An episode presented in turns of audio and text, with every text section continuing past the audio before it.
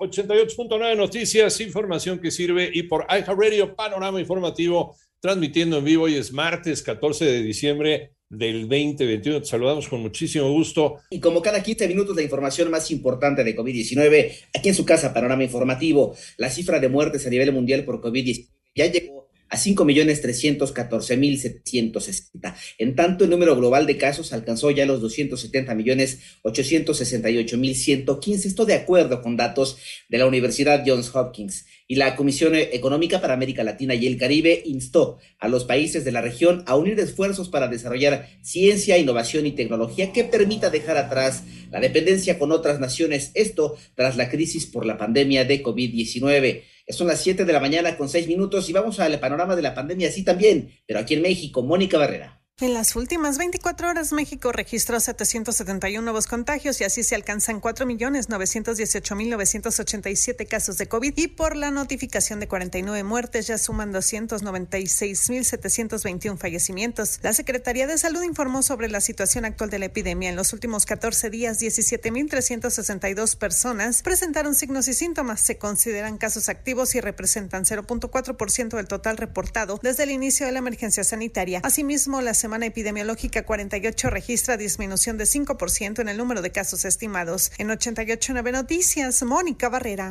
Gracias, Moni. Ya son las 7 de la mañana con 7 minutos y el Consejo de la Judicatura Federal abrió una investigación contra el magistrado Isidro Abelar Gutiérrez por presuntamente dictar fallos favorables para miembros del cártel Jalisco Nueva Generación. En tanto, Cuauhtémoc Cárdenas exigió que el Estado mexicano enfrentara amenazas e intereses externos e internos, así como recuperar partes del territorio que controla la delincuencia. Por otro lado, la Fiscalía General de Justicia del Estado de México confirmó el hallazgo de siete cuerpos en la carretera Tuca Valle de Bravo. Esto es en el municipio de Amanalco. Ya son las 7 de la mañana con 7 minutos niegan que la demanda contra las fábricas de armas sea un acto intervencionista. Toño Aranda.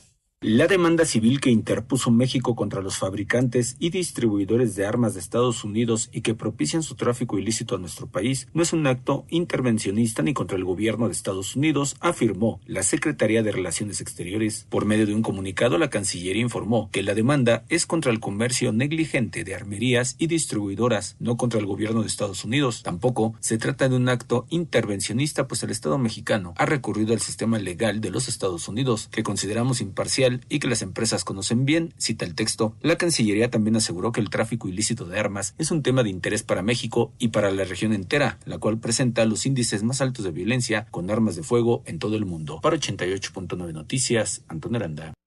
Ya son las 7 de la mañana con 8 minutos. Un funcionario del Vaticano se disculpó un importante grupo católico defensor de la comunidad LGBTQ porque fue retirada una referencia sobre la organización en la página de Internet del Vaticano diciendo que se dio cuenta de que la acción causó dolor y que la Iglesia Católica realmente quiere incluir a los homosexuales y escuchar de ellos. En tanto, los más de 30 tornados que el viernes devastaron Estados Unidos, eh, parte del sur y del medio oeste de aquella nación, alcanzan hasta ahora un saldo parcial de muertos y decenas de desaparecidos. Tan solo en Kentucky, el número de personas fallecidas aumentó a 74. Por otro lado, un sismo de magnitud 7.3 sacudió el este de Indonesia la madrugada de este martes, informó el Servicio Geológico de Estados Unidos. Se emitieron advertencias de tsunami frente a las costas ubicadas a mil kilómetros del epicentro.